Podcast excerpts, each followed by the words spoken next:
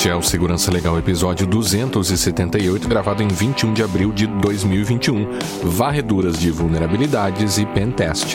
Neste episódio falaremos sobre as aproximações e diferenças entre os serviços de varredura de vulnerabilidades e de pentest.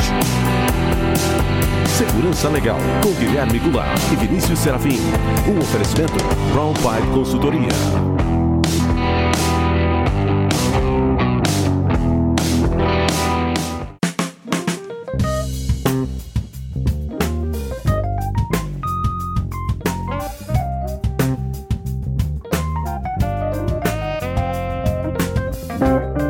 Sejam todos muito bem-vindos. Estamos de volta com o Segurança Legal, seu podcast de segurança da informação e direito da tecnologia. Eu sou o Guilherme Goulart e aqui comigo está o meu amigo Vinícius Serafim. Tudo bem, Vinícius? Como vai? Olá, Guilherme. Tudo bem? Olá a todos os nossos ouvintes. Tudo certo. Sempre lembrando que para nós é fundamental a participação de todos por meio de perguntas, críticas e sugestões de tema. Para isso, estamos à disposição de todos pelo Twitter, no arroba Segurança Legal, podcast arroba segurançalegal.com, e-mail, facebook.com barra segurança legal, youtube.segurançalegal.com, iTunes e Spotify. Também temos a nossa campanha de financiamento coletivo lá no PicPay, picpay.me barra segurança legal, e no apoia-se, apoia.se barra segurança legal. Todos os links lá no nosso site. Se você quiser ir então diretamente para o tema principal, vá para 11 minutos e 22 segundos. Mensagem dos ouvintes, Vinícius? Vamos lá, mensagem do ouvinte. Do ouvinte, hoje é só uma, né? Porque do como, ouvinte. como a gente está gravando no feriado, né? Então a gente, o tempo é um pouco menor aqui porque a gente quer descansar um pouquinho também, mesmo estando durante a pandemia quase sempre em casa, enfim, sem sair, né? A gente quer dar um descanso mental também, né, Vinícius? É, e, e, tem as crianças também, né? É, então, tem as crianças, é verdade. Não é bem assim. Mas vamos lá. O, o Haroldo Vinícius, lá então no episódio 276, no qual a gente falou sobre a LGPD para instituições de ensino, ele trouxe aqui algumas, algumas questões, sugestões e indicação de alguns problemas que ele sente na pele aqui também, né? É verdade. Ele diz assim: gostei do episódio, se possível gostaria que falassem em mais detalhes sobre instituições de ensino básico, fundamental e médio, públicas e privadas quanto à LGPD, pois quando se lidam com menores de idade, a coisa muda no âmbito jurídico, é verdade, né? É. Uma coisa é criança, outra coisa é adolescente, né? Uhum. Uh, devido a todas as complicações da pandemia e o vai e vem das decisões de se abre ou não para o ensino presencial, as escolas acabam ficando sobrecarregadas e não sobra tempo para ver as questões com a LGPD. Então tem isso acontecendo, isso está sendo bem pesado. E outra coisa que está pegando mais das instituições de ensino superior é a questão da digitalização do acervo que o MEC está uhum. demandando que seja feito até abril do ano que vem, se não estou é, enganado. Que a gente comentou no episódio 276, inclusive. Exatamente. Também. É. Ele segue. Fala, Guilherme. Não, só ia dizer aqui que, uh, para quem não ouviu o episódio 276, lá nós falamos sobre o enfoque sobre a LGPD que nós demos foi para o ensino superior portanto, envolvendo muito mais dados de pessoas adultas, né? Uh, mas ele tem razão aqui, daria talvez um outro episódio só sobre questões relacionadas, né? Talvez complementando o 276 sobre as questões relacionadas. É, fundamental e médio. É, acho que é viável sim. Uh, gravar aulas não é permitido, pelo menos na escola onde leciono, que é pública, pelo fato uh, de ter os nomes e possivelmente a imagem dos estudantes. Há uso de contas institucionais Google fornecidos pela Secretaria da Educação. Não só isso, não só a questão do nome e da imagem, mas também do próprio ambiente residencial do, uhum. do, da, do aluno. Porque uh, algumas atividades, e se eu acompanho, eu, eu sei, né? Quem tem filho sabe. Algumas atividades, sim, é, é possível fazer num lugar mais reservado da casa mas em outras atividades, por exemplo, o pessoal já precisa que o aluno esteja, que a criança esteja num espaço mais aberto, né, para ela poder fazer alguma atividade física, se deslocar, mover, alguma brincadeira, alguma coisa assim. E aí você acaba filmando uh, mais espaços da casa e pode revelar ainda mais informações pessoais, né, através da, da filmagem do ambiente.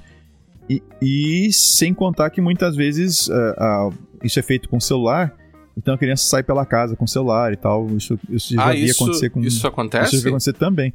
Já vi acontecer. O, o, não acontece comigo porque eu, eu uso um notebook, né? Uh -huh. Para as crianças. Eu não, uh -huh. não dou celular para elas.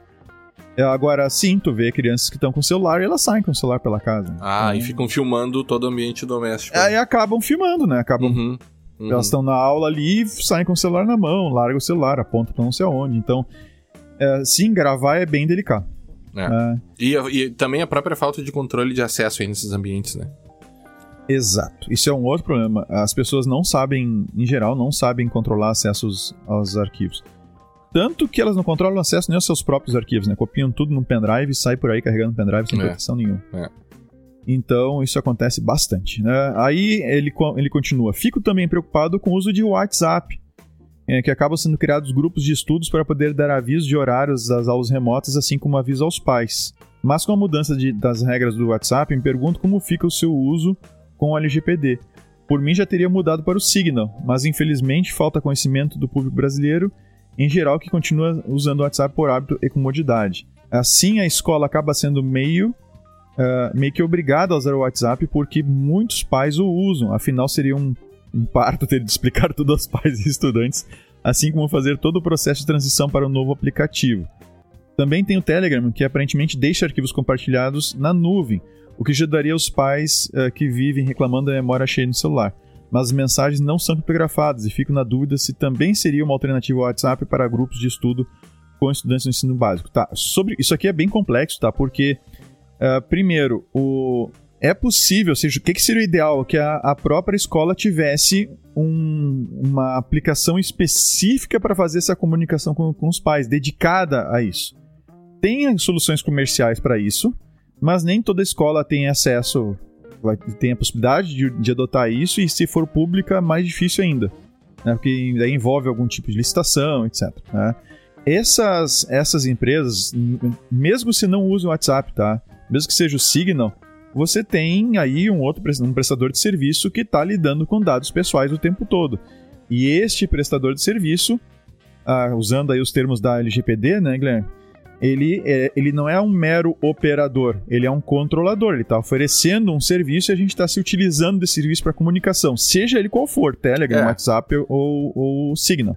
Então, mesmo o Signal sendo ah, cifrado é, e tudo mais, ele e mesmo ele colocando na sua política de privacidade que ele não trata esses dados pessoais para outros fins que não a, a prestação do serviço, ainda assim há dados pessoais ali. É, É, É, o problema tem IDs, IPs e tudo mais. é, é, é que eu acho que ele tá colocando ali a questão do, do WhatsApp naquela mudança recente da, da- da- dos termos Sim, de privacidade, termos de compartilhamento privacidade. e tal. Aham. É, sim, ele tem razão quanto a isso, mas não é somente este o problema. Este é um problema, mas não é É um somente isso. Uhum. A questão aqui é o fato de você usar um sistema. é, Claro, as pessoas vão continuar usando mensageiros instantâneos para se comunicar, é inevitável isso, né?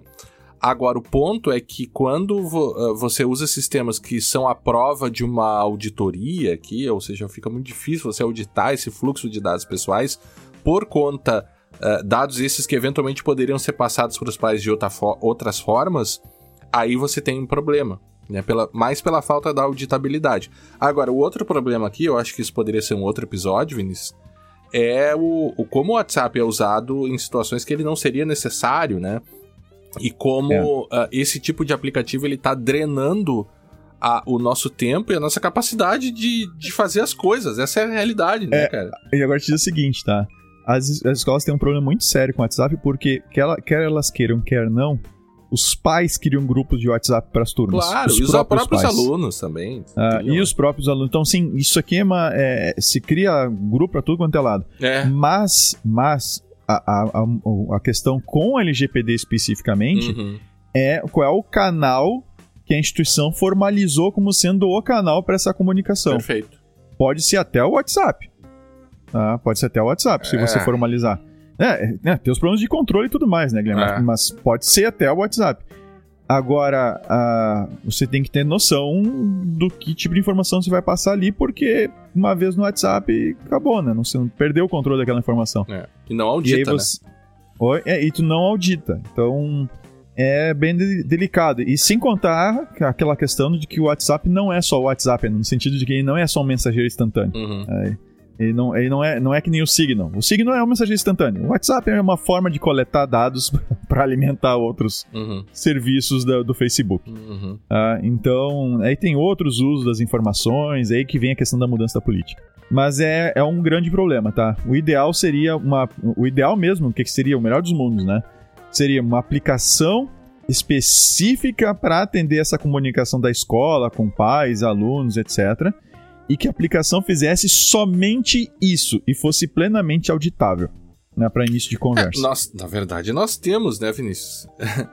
Porque se- isso que você falou pode ser feito tanto pelo Google Classroom, pelo Moodle e pelo Blackboard, que foram os sistemas que a Pode. gente comentou antes. Eles têm instrumentos para esse tipo de comunicação. O problema é que as pessoas estão viciadas no WhatsApp, né? E você não vai É. impedir as pessoas de fazer grupos e usar o WhatsApp para tudo. né? Não, não vai. Bom, é, Mas enfim, é, o dia que cobrarem, o dia que, só, só resolve isso o dia que cobrarem pra criar grupo no WhatsApp. E, e eu, eu apoio essa ideia. Tipo, cus- custa 100 um, ó, dólares. 100 Tu quer um dólares. grupo? Tu quer criar um grupo? 100 dólares pra criar o grupo e depois mais 25 dólares por mês pra manter o grupo funcionando. Boa, gostei, Vinícius. É apoiado. E já cobra direto no WhatsApp. é, E, e- Puxa e- vida. e já cotiza entre os participantes do grupo. é, e põe um N- NFT lá também de. Pode ser. O, bem, Bom, é, be- Haroldo- um, um grande abraço, Haroldo. Valeu, Obrigado Haroldo. pela tua participação. Brigadão. Bom, então vamos ao nosso tema principal de hoje, Vinícius. É, lembrando lá. que, aqui eu acho que é uma questão importante de a gente destacar, né? Que a gente imagina e pensa, a gente sabe bem quem é a audiência do, do nosso episódio, né? Que são é, pessoas tanto do lado mais técnico, é, e eu acho que a grande maioria acaba sendo do lado mais técnico. Pessoas, inclusive, que trabalham com testes, com pentest, testes de vulnerabilidade. Nosso próprio nosso amigo e ouvinte, colaborador, o Hamilton Justino aqui, que sempre nos escuta, né? Ele também trabalha com isso. Então a gente Aham. tem um grupo de, de ouvintes aqui é, que trabalham com isso, mas a gente também vai ter pessoas aqui que não são da área de TI, muito mais é, conecta- conectadas com o direito, que eventualmente estão aí orbitando em torno da LGPD e como é que, né, é, essa questão de testes de vulnerabilidade e pentestes estão conectadas com, com a legislação. Então a gente vai tentar aqui dar uma abordagem é, que atenda esses dois mundos, claro, sem Como sempre, né, Guilherme? Sendo inteligível para todos e, ah, ao mesmo tempo, preservando né, a questão dos conceitos e a questão da Uhum. precisão técnica que torna a coisa efetivamente útil para quem é da área. Senão Claro. também, né? Sim. Aí não. É coisa é complicada. não serve, né? Vinícius, Não como serve. ponto de partida, então, vamos tentar explicar e classificar aqui o que que é um pentest, em primeiro lugar, e depois o que que é uma varredura de vulnerabilidades. Tá, eu vou inverter o que tu falou, pode ser? Boa, claro. eu vou explicar uma depois a outra. Tá. É, inverter a própria ordem que eu pus no documento É, do nossa é, pauta. ainda bem que você falou, né, Vinícius? É, fica parecendo que tu errou, né? É. O- assim, uma verificação de vulnerabilidades, uma varredura de vulnerabilidades, essencialmente o objetivo que a gente tem com ela é olhar para um determinado ambiente, eu estou chamando de ambiente de forma proposital porque depende do escopo, tá? Pô, o que, que pode ser um ambiente? Pode ser a rede física da empresa num determinado prédio, pode ser a, toda a infraestrutura de, de TI da empresa envolvendo a sua matriz, eventualmente filiais, e inclusive se algum data center físico que esteja em algum outro lugar, e também as suas estruturas em nuvem e de serviços, pode envolver absolutamente tudo isso. Ah, ela pode ser feita, essa varredura de vulnerabilidade, vulnerabilidades, ela pode ser focada em um sistema, em um servidor, um grupo de servidores, um sistema. E a ideia básica é. tu- e normalmente a gente pode fazer esse tipo de varredura de forma. Quase sempre né, vai utilizar alguma forma automatizada de, de- de verificação. ah, e na sequência alguma verificação manual. tá? De alguma coisa que o scanner não pega, etc. Então qual é a Uhum. ideia? Eu vou uh, usar um scanner de vulnerabilidades, que é um software, um programa, existem vários, um bem conhecido é o Nessus. Uhum. Ah, ele vai conectar ou vai tentar se comunicar com a minha infraestrutura. De novo, pode ser a minha rede inteira, todos os meus servidores, um servidor específico, um serviço específico. E ele vai se comunicando com essa estrutura, tentar obter informações sobre versões, sobre o que está rodando lá, sobre algum tipo, checando algum tipo de configuração. Às vezes tu consegue verificar como é que está a configuração do determinado servidor, se é uma configuração insegura, etc. E ele te relata essas vulnerabilidades. Só que lembrando, são vulnerabilidades que ele conhece, que estão na sua base de dados. Então é um sistema especializado para isso, ele tem uma base de informações com vulnerabilidades conhecidas, testes a serem feitos, e de acordo com o resultado dos testes, ele te diz se está vulnerável ou não. Tá? Em linhas gerais, é isso. Uhum. Tá? Um teste de invasão, e a gente vai ter uma zona cinzenta entre os dois, tá? Eu já explico depois qual é. Um teste de invasão, ou pen test, um penetration test, uh, a ideia é que tu vai tentar não só encontrar essas vulnerabilidades. Como um primeiro passo, né? É, como primeiro passo, mas tu vai tentar, vai, tu vai tentar explorar essas vulnerabilidades para obter acessos indevidos, né, simulando o que seria a ação de um agente malicioso. E sendo esse agente malicioso, quem quer que seja, um criminoso procurando uh, roubar dados para extorsão, uh, ou alguém, ou de repente um concorrente, uh, uma espionagem industrial, alguma coisa assim, tá? Mas a ideia seria efetivamente explorar as vulnerabilidades para conseguir algum tipo de acesso. E o pentest ele pode ir mais longe do que simplesmente explorar uma primeira vulnerabilidade. Tá? Claro que pode parar ali se for o caso. Mas o pentest, uh, de acordo com o tempo que foi dedicado a ele, para a realização dele, ele pode envolver uh, processos de escalada de privilégio, ou seja, se tu explora uma vulnerabilidade e a partir dali tu percebe que consegue fazer outros ataques dentro da estrutura e tu vai entrando para dentro da estrutura invadindo ela. Então, o pentest, ele tem... Ele consegue de maneira mais profunda, digamos assim, do que um scanner de vulnerabilidade, vulnerabilidades, do que uma varredura de vulnerabilidades, tá? Uhum. Então tem esses dois, esses dois aspectos, tá? E o pentest também, o escopo dele pode ser, é, é, assim, é, o range, assim, as possibilidades de escopo de um pentest variam bastante. Eu posso fazer pentest uh, numa estrutura física, então, é possível eu, eu fazer um acesso indevido à rede, entrar na rede por, de repente, um Wi-Fi mal configurado uhum. ou quebrando a rede, num, a, a, quebrando uma senha de um Wi-Fi. É possível entrar naquela rede local? É viável fazer isso? Eu posso tentar fazer esse tipo de ataque. Uh, pode envolver tentar fazer uh, usar algum tipo de engenharia social para fazer alguém liberar algum acesso para ti desde largar um pendrive, por exemplo, como a gente brinca, largar um pendrive na porta da empresa para ver se alguém pega, leva para dentro e liga no computador, é, com obviamente com, uma, com um código malicioso nesse pendrive. Uh, e ele, ele pode se focar uh, no teste uh, de um servidor, ou seja, uma, né, uma estrutura dentro de um data center, na nuvem, por exemplo, se for o caso, ou num data center, se existir, a empresa tiver um data center efetivamente, ou ainda pode ser focado em uma aplicação, uh, ou parte de uma aplicação. Então pode ser uma aplicação inteira, ou pode ser um módulo ou parte de uma aplicação. Uhum. Ou mesmo uma integração entre aplicações. Então o pentest, assim como, como a varredura de vulnerabilidades, uh, tu consegue ajustar assim, o escopo ele é bastante variável. Uh, e os dois, os dois dependem de duas coisas muito importantes para serem realizadas, que vai afetar diretamente o resultado. Tá? Uh, um é o tempo, Dá para fazer um teste, uma, uma varredura de vulnerabilidades em 5 dias? Dá. Mas eu posso fazer a mesma varredura em 30 ou em 60 uhum. dias. Ou, e o pentest, pen também, né? É o, é, o pentest que é até mais crítico nesse sentido é o pentest. É, é. Porque envolve muita criatividade, envolve, assim, muita criação de coisas. Pensar um jogo de xadrez que o cara tem que jogar, né? uhum. né? Então, quanto mais tempo tu tens, mais profundamente tu consegue avaliar o ambiente, o sistema, o software, etc. Então, então a primeira coisa é com relação à questão do tempo, essa limitação no tempo relacionada ao escopo, né? Tempo versus escopo. E a outra questão é a expertise de quem vai testar. É, essa a gente tem meio que uma mística, né? Dá para se dizer assim em torno do pentest, né, Vinícius? E inclusive é, a, a, a, gente vê em filme, né? Vê a, a coisa assim é bem. Ficou bem é, é, dentro de um imagi certo imaginário, né? É, a, gente até falou sobre isso lá no, é. no.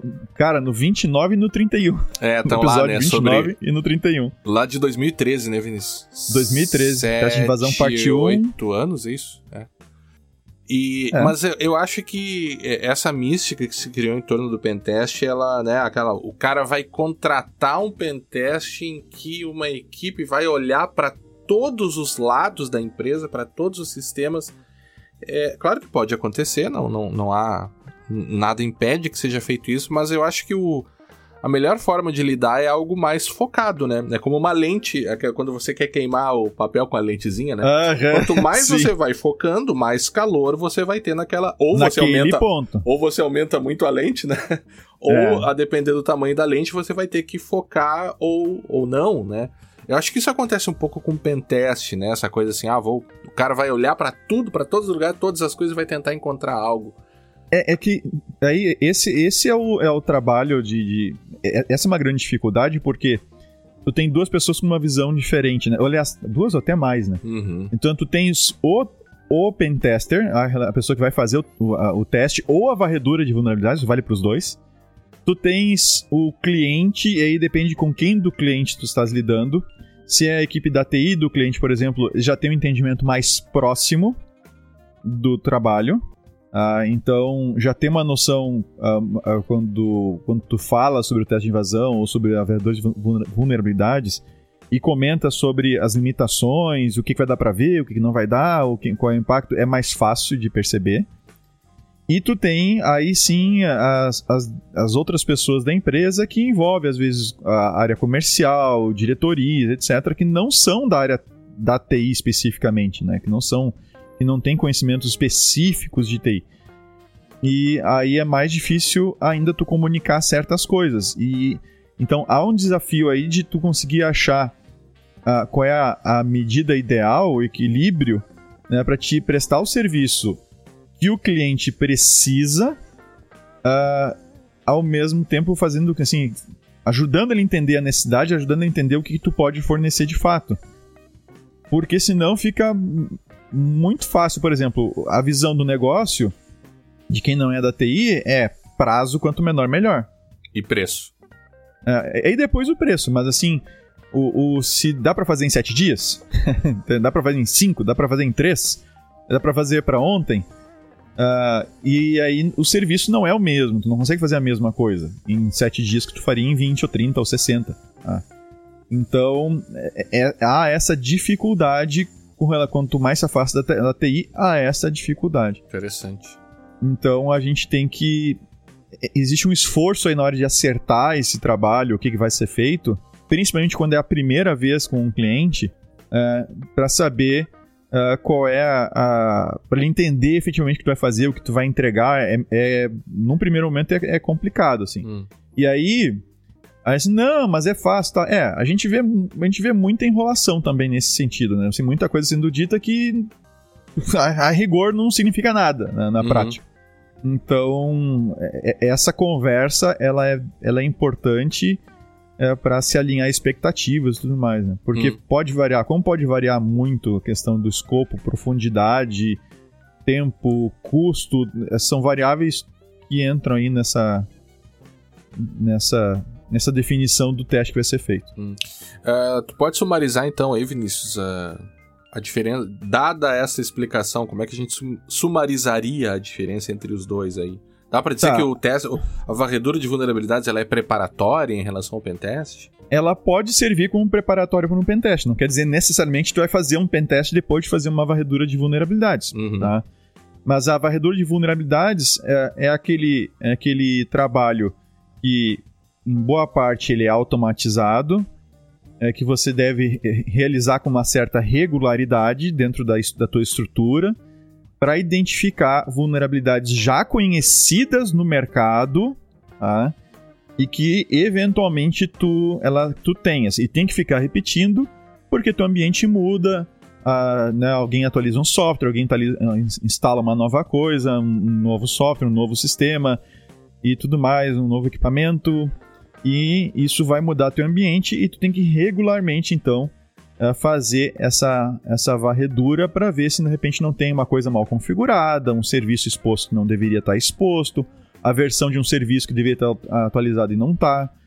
Eh, então, alguma coisa nesse sentido.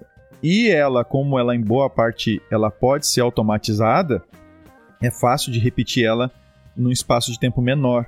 Uhum. Tanto fazer, por exemplo, três, quatro vezes por ano é viável. Mais até, né? É, até mais. né? É que daí tu pode fazer algumas coisas. Tu pode usar uma ferramenta para fazer uma vez a cada dois meses, uma, uma vez por mês, se quiser, até mais. Uhum, Né? Se tiver uma uhum. ferramenta contratada lá, permanente na tua estrutura para fazer isso, tu pode fazer isso com- de forma automatizada, ah, com uma, uma regularidade, ah, uma frequência bem grande. E tu pode escolher algumas dessas verificações para aí sim fazer alguma uma coisa mais perso- customizada, em que tu aí utiliza alguma algum esforço humano, né? Ah, hora, ho- hora profissional ali para te conseguir fazer testes que a ferramenta que não conseguiria fazer ou que não está avaliando direito. Então isso poderia ser eventual. Uma personalização, você diz, talvez. Isso é. Aí ali tu para, normalmente vai parar aí nessa verificação de vulnerabilidades já conhecidas. As ferramentas te permitem configurar ah, algumas delas, ah, se tu quer explorar, que a, que a vulnerabilidade seja explorada ou não, para verificar se ela existe. Tá? Uhum. Aí nesses testes recorrentes que tu faz toda hora, eu não recomendo deixar que ele explore, porque tu vai começar a ter problemas eventualmente nos teus sistemas. E deixa para aquelas verificações mais controladas, né, ativar a exploração nessas ferramentas. E, e tu para nisso. O pentest, ele vai muito além da, da varredura de vulnerabil- vulnerabilidades. Ele usa as vulnerabilidades encontradas para iniciar um ataque, para fazer o ataque, mas o pentest ele envolve, é, como eu disse, é um jogo de xadrez e as vulnerabilidades são algumas das peças que a gente vai utilizar tá? para ativamente obter acessos e informações dentro de um ambiente ou de um sistema de uma maneira realmente simulando né, um ataque malicioso. A única diferença para um ataque malicioso é que o pentester ele não vai vender as suas informações depois para alguém, não vai destruir as suas informações, é, ele- ele não vai revelar o que ele encontrou na tua estrutura para o público. É, tu tá pagando ele para ele fazer o papel de um atacante real, na verdade, só que ele um atacante que não vai ah, se utilizar do- das- dos acessos que ele obteve para obter algum lucro, porque ele já tá tendo lucro dele. Uhum. É, Deixa, deixa eu te perguntar uma outra coisa aqui que tá, tá relacionada a quando usar um e outro, né? Ou seja, eu- e eu, acho que o ouvinte já deve mais ou menos saber aí a resposta, né?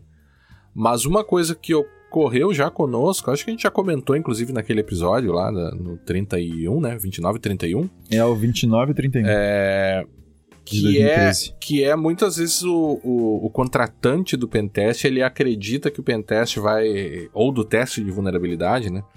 É, é que ele vai ser, é, que esses serviços vão resolver todos os problemas de segurança dele, né?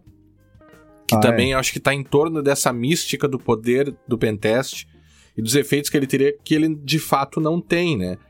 É, será que às vezes outros trabalhos anteriores, eu sei que a gente tá falando de varredura de vulnerabilidades e pentest, mas dentro do contexto de quando usar cada um, será que não seria preferível fazer outras coisas ou avaliar outras situações para depois avaliar o pentest? Pois é, assim, como- quando uma empresa está recém se preocupando, uma organização está recém se preocupando com segurança da informação, tá, rec- assim, tá no ponto zero, tá? A gente vai começar a se preocupar com isso agora.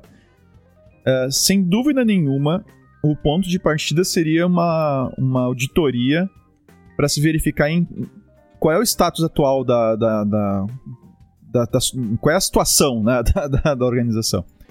Então, é, ela tem aplicações, ela Uh, onde é que estão as principais informações que ela trata, o- qual tem que ser o foco. Então, para uma empresa que está iniciando do zero com relação à segurança, ela tem que saber qual é o seu status atual, para saber para onde correr, ou seja, onde colocar os seus esforços. Ela não vai poder, de uma hora para outra, de repente, começar a fazer tudo ao mesmo tempo. Processo de criação de políticas, uh, conscientização, mudar processo de desenvolvimento, pen test, varredores de vulnerabilidades, tudo junto. Uh, então, é, eu diria que uma auditoria, uma primeira verificação de como as coisas estão é mais útil.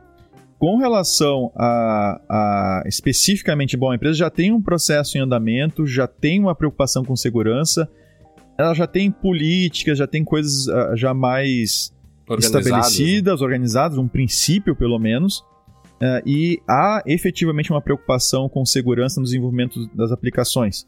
Bom, aí o pentest pode ser interessante com relação a alguma aplicação.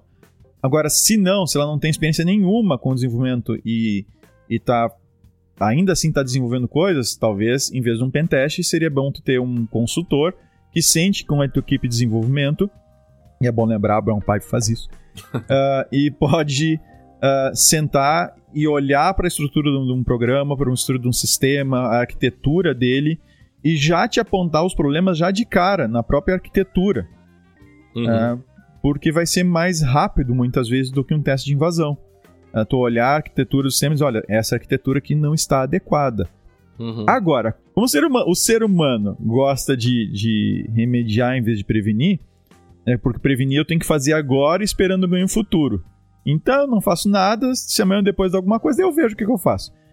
Uh, muitas vezes o que poderia ser evitado já na arquitetura, no, no, no desenho de um projeto de um software, de um, de um, sistema, não é evitado ali, vai parar na produção, ou seja, vai gerar problemas lá na produção no software pronto.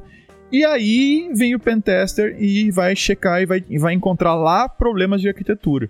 Uhum. E, e isso, isso, Essa é uma situação que é, que é normal, assim, é comum isso acontecer. Uh, é, eu, então, diria... a, gente, a, gente, precisa, assim, a gente precisaria de. A gente precisaria ter, a própria Microsoft tem até estava falando sobre isso com um cliente nosso esses, esses dias, sobre o SDL. A Microsoft tem o Software Development Cycle dela, ah. Life Cycle. E nesse SDL, né, nesse ciclo de vida do desenvolvimento de software, tá lá questões de segurança bem práticas, inclusive com recomendação de treinamento, tá, tá lá. Só que uh, uh, normalmente as equipes de desenvolvimento estão focadas em funcionalidade, né? Uhum. Em prazos e funcionalidade. Aí a segurança acaba sofrendo um é, pouco. Que é um paradigma que a LGPD tende a mudar, né? Caso Ex as coisas funcionem. Já está é, mudando, é. né? Ela é. já está mudando, né? O, o, eu diria que o, também a, uma empresa que está num nível de maturidade de segurança muito inicial, é, ela vai contratar o pentest, vai encontrar em geral, uma série de, de problemas, de, de questões, né? Mas eu acho que a falta de organização vai fazer com que o pentest se dilua entre as, os outros problemas e as outras preocupações que ela vai ter. Isso já aconteceu com a gente, assim, né? Você entrega o pentest uh, e você percebe que a empresa não vai adiante, né? Até resolve uma outra coisa, mas uh, o, o pentest ele não é mágico, ele não vai evitar que outros problemas daquele uhum. vão ocorrer e ainda ele vai tirar uma foto de um momento específico, essa é outra coisa, né? Quanto Exato. Se, se ele demora muito e o ambiente também se modificou, ele vai estar tá te dando uma foto do passado, né?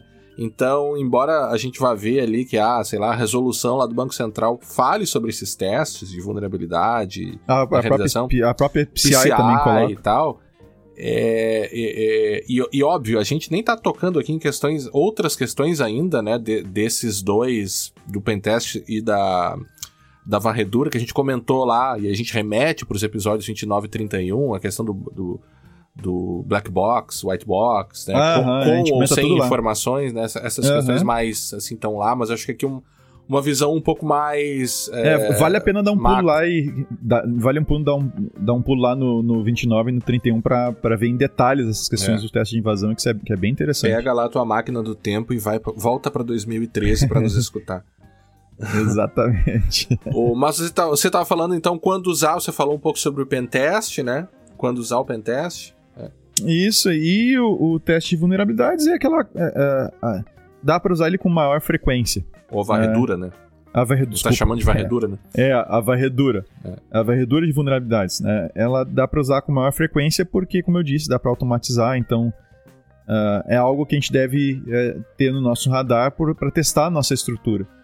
Porque, como eu disse, às vezes a gente comete um erro de configuração em um serviço. Uhum. E essas ferramentas são capazes de pegar esse, vários desses erros de configuração que nos expõem.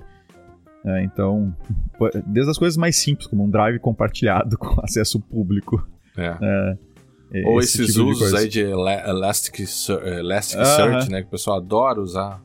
Ocorreu uh -huh. até com, a, com aquela. Adoro deixar aberto, né? É, aquele, aquela situação que a gente leu no resumo de notícias até da, da empresa da que sofreu. É. Eles teve um Elasticsearch lá que, que, Até a gente mandou uma mensagem pro, pro CEO da, da Yugu, o Patrick Negri, acho que é assim que, que, que uhum. pronuncia o nome dele. Uh, que ele, ele, escreveu um artigo no Medium sobre a situação que aconteceu. Foi bem Sim, interessante, foi, foi, bem aberto e tal. Foi. A gente convidou, mas não teve resposta. Então, é o seguinte, se tu estiver nos escutando, Patrick, tá?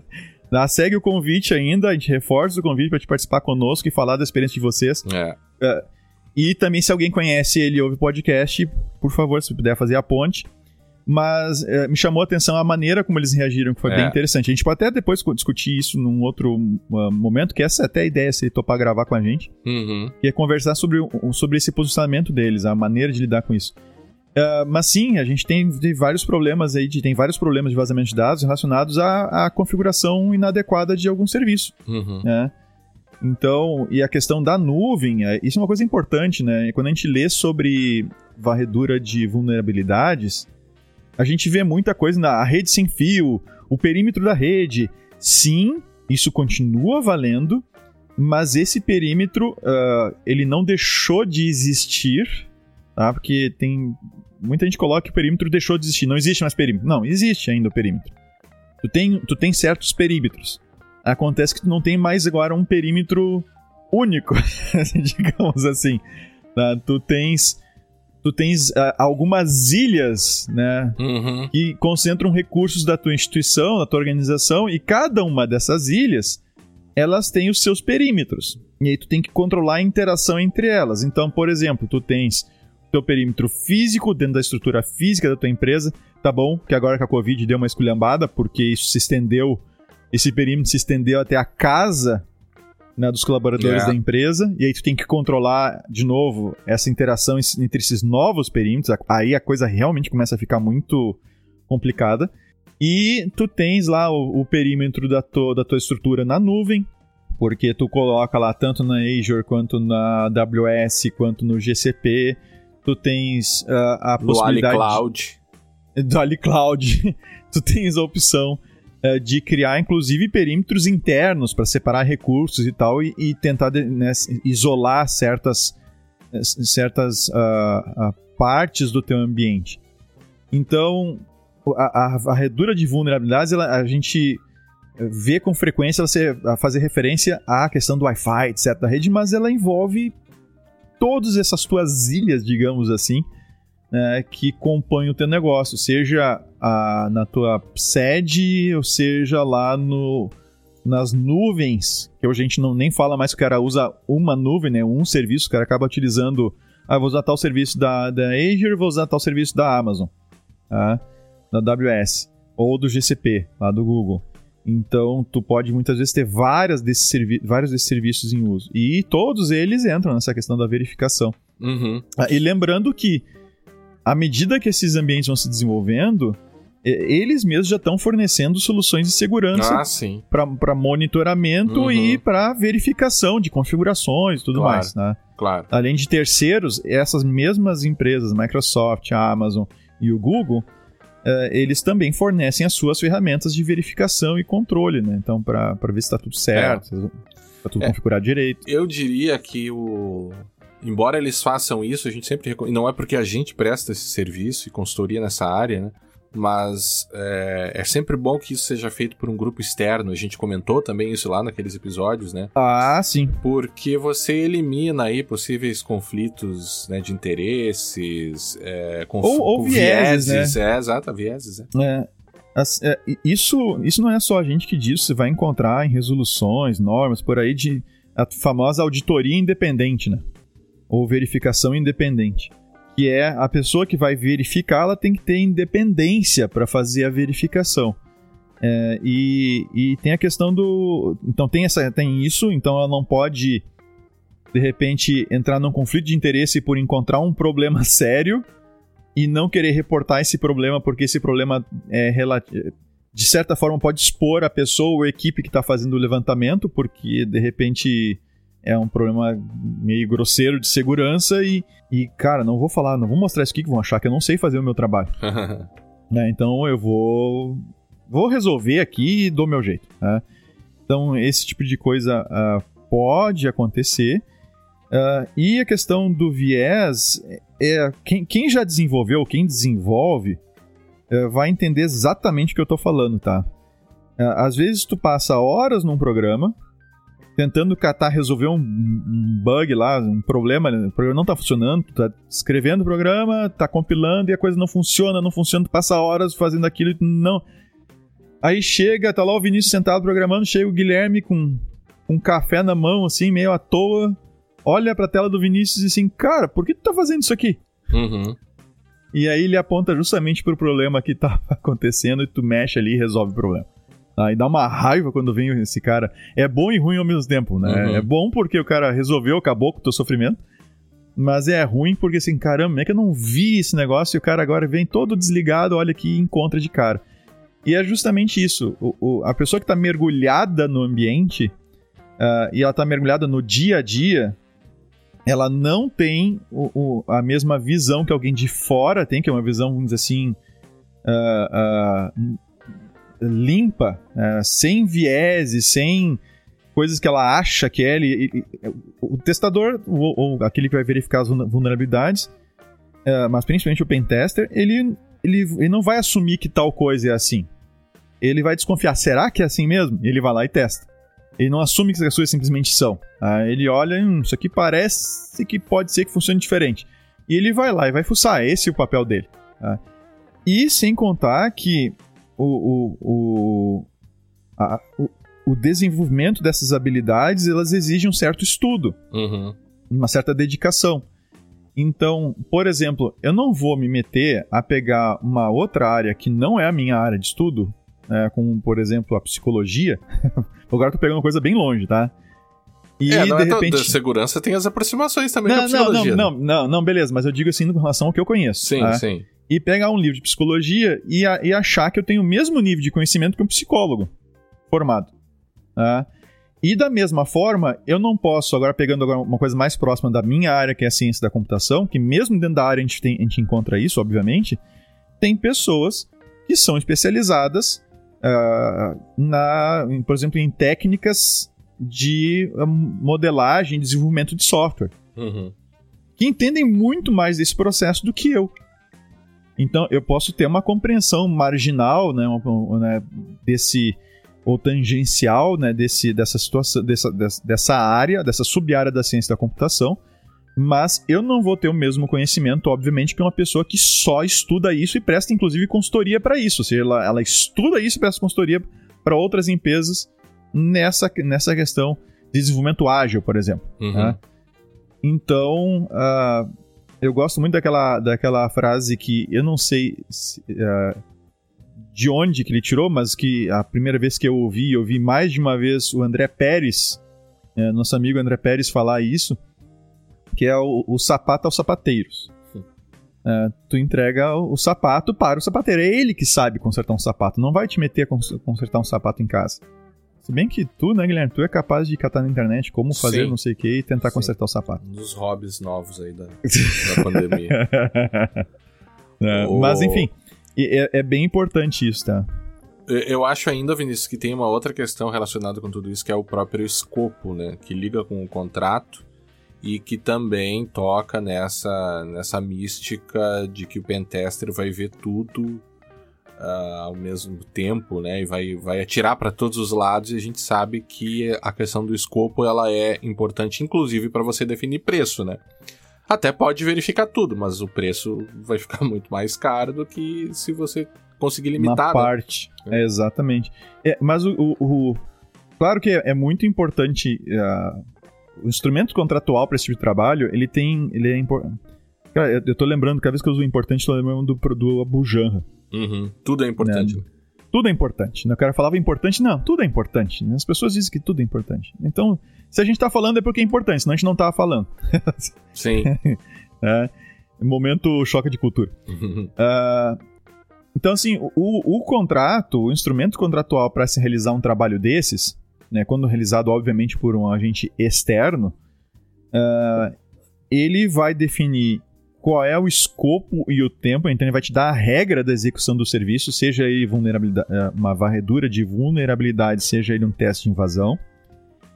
E uh, uma das coisas que, que, que é, são bastante, rele, bastante relevantes nesses, nesses contratos é o fato de que ele carrega a autorização, duas coisas bem delicadas, tá? A autorização e a ciência é, do, do proprietário do, do ambiente que vai ser testado e dos envolvidos com relação ao que tu vai fazer de teste. E isso pode parecer simples, mas não é.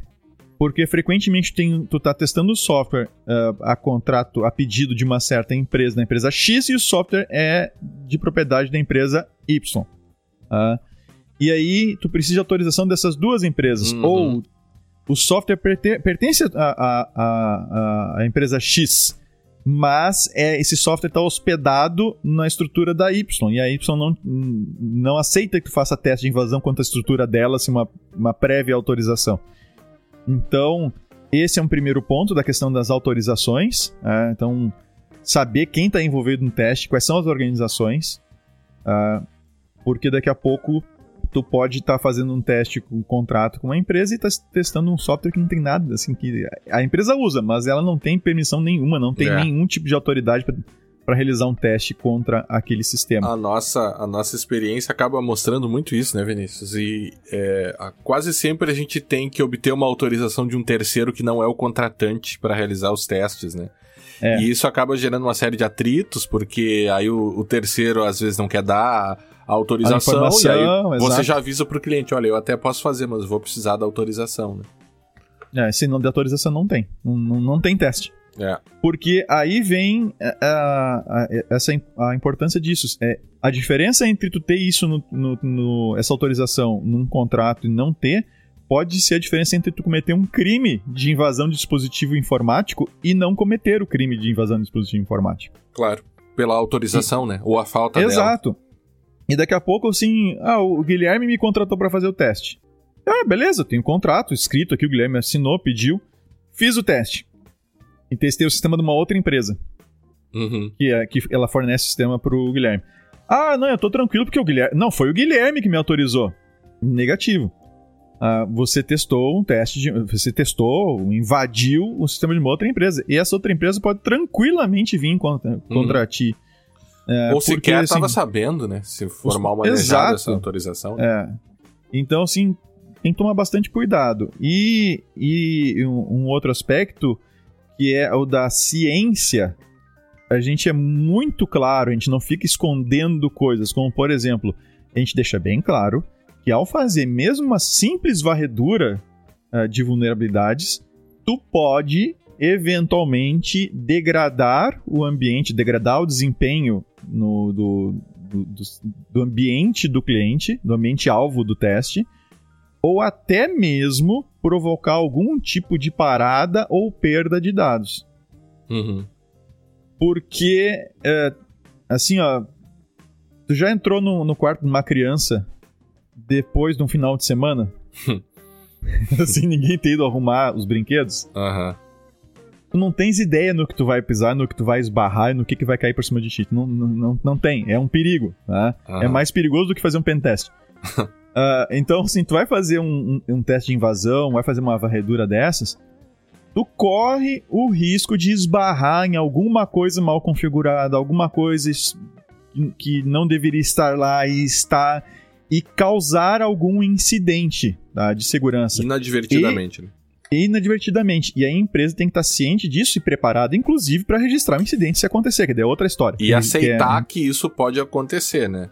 E que o, o testador não tem é, responsabilidade exato. nenhuma. Ele não, vai, ele não vai arcar com as despesas que tu tem eventualmente de recuperar essas informações, porque tinha um bug lá que quando o cara fez uma determinada consulta, o software pirou e resolveu limpar a base de dados. Uh, então... É, é, raro, é meio raro, assim, né? É, eu diria que é bem raro, mas essa possibilidade, para fins contratuais, né? E, é, e essa é, é questão aquela... acaba sendo prevista, né? É aquela coisa, assim, é, é raro tu bater o carro, mas ainda assim tu faz seguro. É. Não, eu acho que uma outra analogia, além do quarto da criança, é como quando você vai fazer um exame médico qualquer, né? Certos exames é, mais invasivos, eles têm uma série de riscos. Você vai fazer uma endoscopia, ah, você pode morrer numa endoscopia, sim. né? Tu tem que assinar lá que é, se acontecer é, alguma coisa. É raro, É raro, mas uma endoscopia é, pode te é, matar, né? Bem raro. Mas... O, e aí a importância do contrato, e aí a importância também da análise, de uma discussão mais de alto nível mesmo sobre uh, uh, o limite do, do, do, do pentest black box, né? Eu não vou te dar zero, eu vou te dar zero, zero, de informação, só vou te dar a informação do nome do sistema. Bom, nós também já chegamos diante disso, mano. Te dá a informação do nome, beleza. Uma primeira uma assim uma primeira a, a olhada mirada no sistema já revelou que você precisaria de uma autorização de um terceiro exatamente e aí você olha eu, eu sequer posso te dar uma proposta porque né eu, então, não, eu não posso testar o sistema do, de um terceiro é, é exato vou testar um sistema que não é teu e aí a função do escopo relacionado com a previsão contratual ela meio que tira um pouco essa mística que a gente tá repetindo aqui, né? Mas essa coisa em torno do, olha, chega aqui, o cara vai entrar, vai descer, tipo, Missão Impossível com. Com.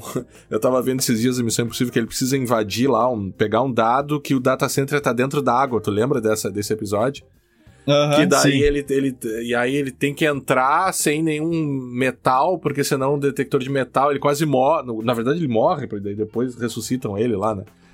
porque ele, ele fica nadando sem oxigênio, ele tem que tirar um drive que tá embaixo da. Cara, um negócio absurdo, assim, né? Caras, isso não Quer dizer, até pode acontecer, enfim, coisas dessa natureza. é, mas né? eu, fico imaginando, não, eu é. fico imaginando o custo.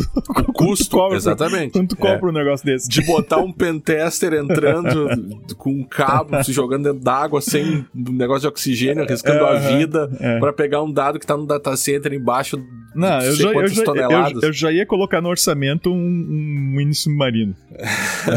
de plástico. Não ia descer, descer, de plástico, não, não, eu, é. de plástico. Não, não, não. Ia ser uma coisa já top, assim, ia ser caro. É, mas se fosse de metal, o negócio lá do Missão Impossível ia pegar. Mas o que eu quero dizer com isso é que ah, você precisa prever, contratualmente essa é uma relação complexa, é um contrato complexo né? Tem uma série de poréns, uma série de autorizações que precisa ser dada e que ela vai acabar esbarrando em certas situações de, olha, chega aqui, eu não vou te dar nenhuma informação e você faz o que você bem entender. Até pode acontecer, você pode ter sorte, mas você pode se envolver num problema um tanto quanto grave ainda. Por é. isso é o contrato de, de pentest, ele é um contrato bem, bem específico ainda. Exatamente. Vamos então, Vinícius, para as questões relacionadas com eventuais normas e regulamentações. É, a gente, a gente separou três, né, que são talvez uma não tão conhecida, mas, mas outras duas com certeza. É que tem que citam de alguma maneira a, a questão de pentest, varredura de vulnerabilidades, etc. Uh, ah, uma delas é o LGPD, opa, né, uhum. novidade. Né? Uh, a outra é a PCI DSS. Uh, né? a, PCI, a PCI é uma, é uma norma do, da indústria, indústria de cartões de crédito, tá? Uhum. É um padrão, na verdade, de segurança para os dados. E eles têm, inclusive, a gente vai estar tá lá no show notes para vocês acessarem todas as informações aí. Eles também citam especificamente testes de vulnerabilidades e, e pen testes, né? Uhum. E nós temos também outra que nós vamos comentar agora também, que é a resolução 4658 de 2018 do Banco Central. É. é. que ela também prevê a realização periódica de testes e de busca por, por vulnerabilidades. Vamos começar pela LGPD, que é o é. assunto acho que está mais quente nos últimos tempos? É. Sabe que a LGPD é, é bem interessante, né? Porque um, um dos efeitos que a gente prevê aí que a LGPD vai trazer é justamente um aprimoramento necessário por conta de, de uma obrigação legal das questões de segurança, né?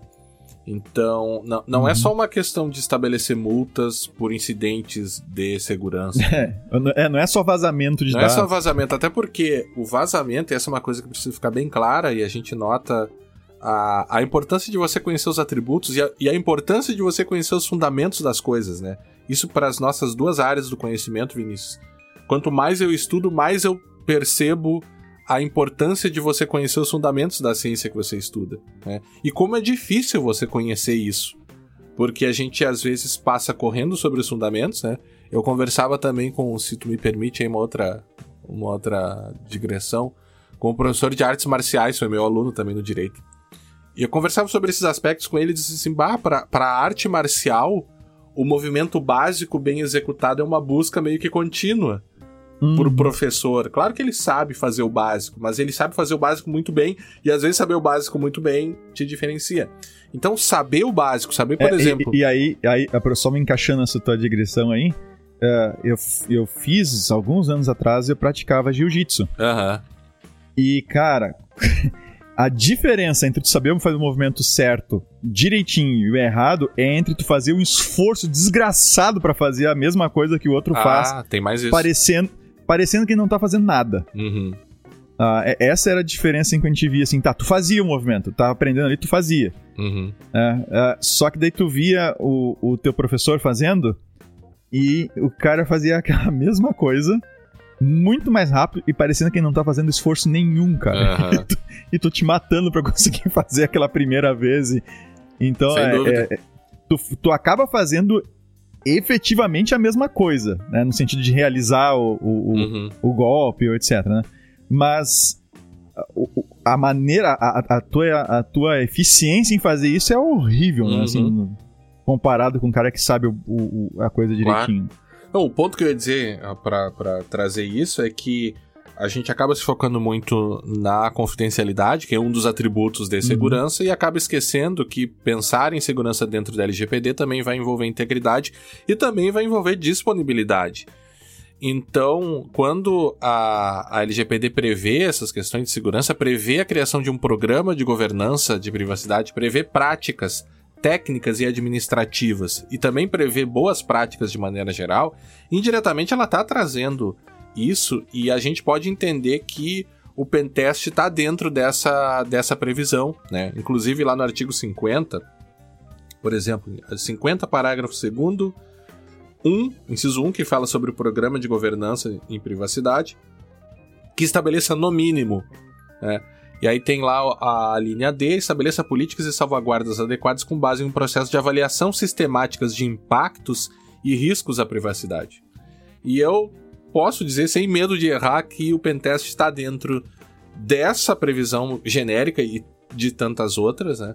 Mas o, o pentest e a verificação de vulnerabilidades dentro de uma questão de avaliação sistemática, dentro de algo maior que seria aqui a própria gestão de risco, Uh, eu tenho certeza que o pentest ele vai ser bastante importante. Não só para a questão de é, confidencialidade, ou seja, para vazamentos, que, é o, que são os incidentes que mais nos chamam a atenção, mas para a própria questão de perda de disponibilidade, que também afeta o direito do titular de ter acesso aos dados.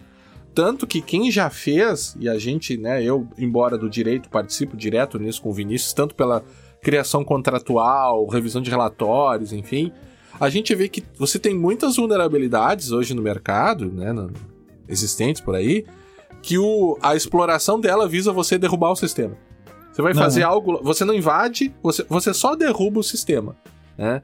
E aí, ah, por que, que alguém vai querer fazer isso? Bom, isso é, isso é um outro problema, né? Que a gente pode analisar num, num segundo momento. Mas você pode ter certos grupos que têm interesse justamente em deixar o teu sistema indisponível, né? É, então é muito interessante pensar e, e sair um pouco da caixa da, eh, de incidentes que envolvem confidencialidade, a violação da confidencialidade, e também pensar em integridade e disponibilidade, como os pentests e as, a- as revisões, os varredores de vulnerabilidades se encaixariam aí dentro desse grande programa de governança de privacidade e da própria gestão de risco prevista pela LGPD. Uhum. A gente tem a resolução 4658, né, da, da- que é Banco que do. Banco Central. eh, essa resolução agora ela foi eh, atualizada, né, pela resolução 4893 de 2021 do do, Bacen- do, do CMN, né, do Conselho Monetário Nacional, que entrará em vigor esta última em 1 de julho deste ano de 2021. Basicamente Tá ela aí, Hã? Já tá aí. já tá aí. Ela muda pouquíssimas coisas. É basicamente a mesma coisa com algumas, algumas questões diferentes aí para estabelecer critérios de situação de crise para configuração de situação de crise que se aplicam às instituições autorizadas a funcionar pelo Banco Central, né, financeiras.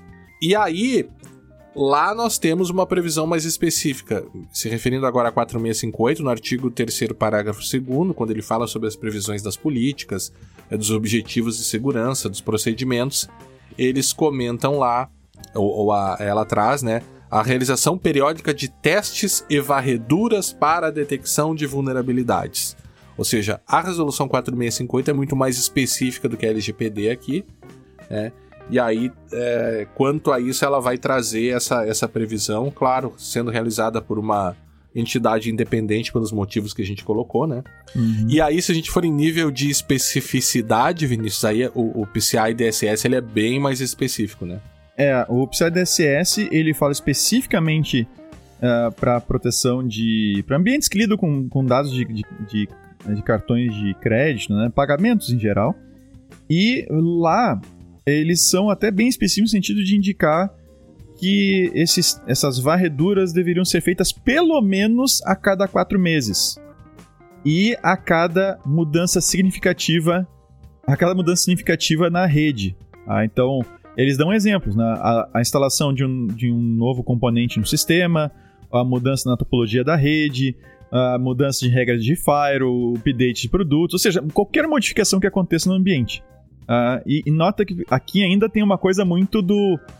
Uh, embora sirva para nuvem, tu percebe que é uma coisa ainda muito voltada para para aquela para aquele perímetro físico dentro da empresa com seu data center, né? Tu, tu, percebe um pouco disso ali, mas isso se aplica obviamente a toda a tua estrutura, inclusive que tens na nuvem. Então eles são mais uh, eles são mais específicos nesse sentido é de já indicar, inclusive, uma, uma, uma, uma periodicidade para varredura de vulnerabilidades. E uh, uma coisa que chama a atenção é que se faça varreduras internas e externas e se repita conforme necessário, conforme eles colocaram antes, e que isso precisa ser feito por pessoas qualificadas. Aí aqui a gente volta à questão dos sapatos e sapateiros.